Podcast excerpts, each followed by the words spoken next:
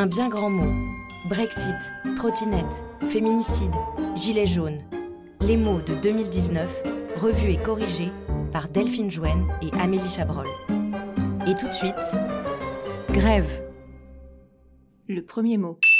Elle était annoncée, crainte ou espérée, on parle bien de la grève du 5 décembre. Après le Black Friday, nous avons donc droit à un Block Thursday, un jeudi qui s'annonce noir dans les transports comme dans la rue.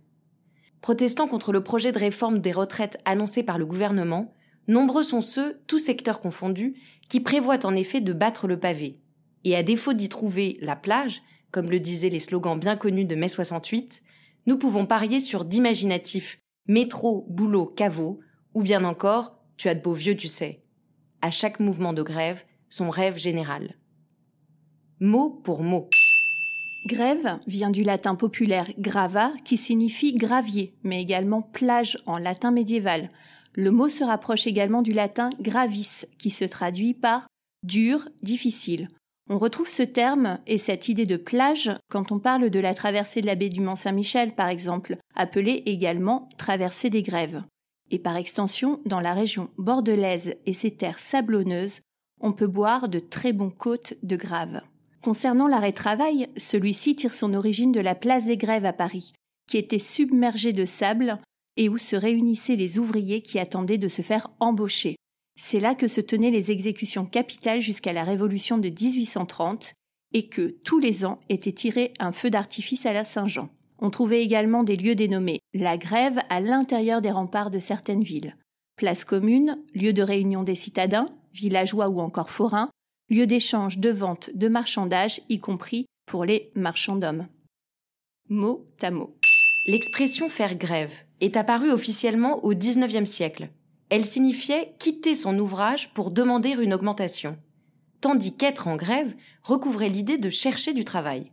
Dès 1785, des ouvriers du bâtiment avaient afflué place de grève pour faire augmenter leur journée. Faire la grève, c'est d'abord prendre la route, marcher jusqu'à la ville puis attendre, être en grève. On peut quitter son employeur, se débaucher, et revenir en grève, et enfin, si celui-ci n'est pas satisfait, être renvoyé à la grève. Le mot de la fin. Et les fonctionnaires dans tout cela? Avant l'occupation et le régime de Vichy, ils n'avaient pas le droit de faire grève en application du principe de continuité du service public. C'est en contrepartie de cette interdiction que la sécurité de l'emploi leur était garantie. À la Libération, la Constitution de 1946 l'autorise pour tous les travailleurs, y compris les fonctionnaires.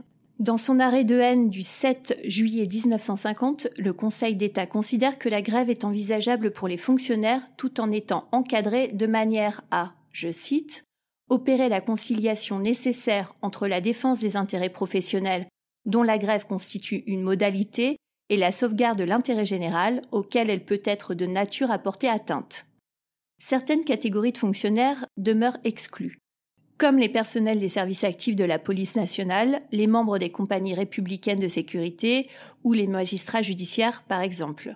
Par ailleurs, un service minimum doit être mis en place. Alors, de quoi sera fait notre minimum ces prochains jours? Et sur ces mots, c'est la fin de cet épisode d'un bien grand mot.